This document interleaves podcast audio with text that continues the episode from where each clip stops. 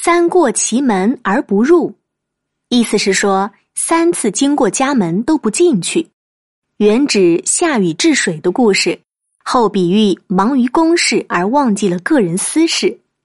出自《孟子·离楼下》。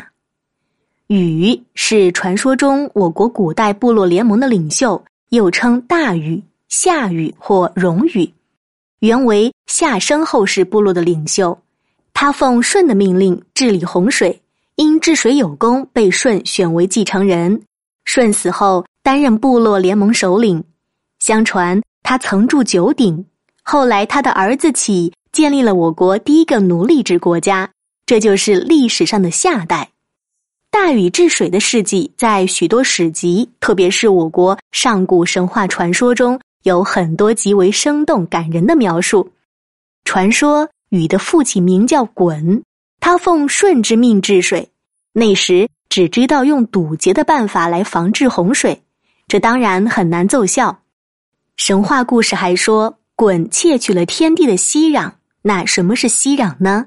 一种能随水涨多高。它也能长多高的宝物来治水，天地震怒，鲧便被杀死在羽山。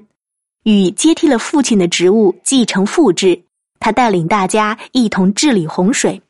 禹认真总结了前辈们的经验与教训，认识到一味堵截不符合自然规律。他改用疏导的办法，兴修沟渠，疏通河道，将遍地泛滥的洪水依据自然地势引入大海。终于制服了洪水，并同人们一道发展农业生产。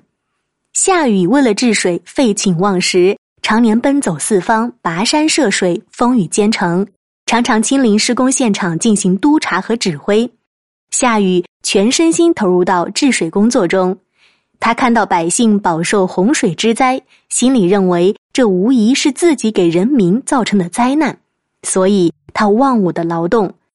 由于当时生产力极不发达，条件十分艰苦，所以他的皮肤被晒得黝黑而粗糙，身上瘦得皮包骨，手上和脚底板长满了厚茧，还患了风湿症，四肢关节运转不灵。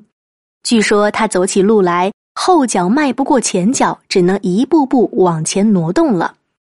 大禹在治水过程中根本顾不上自己的家，据后来许多书籍上记载说。他为了抢时间，多次从自家门口经过，但都没有进去。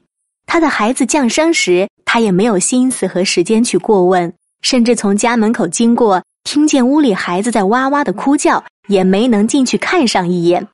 狠一狠心，还是向治水现场走去了。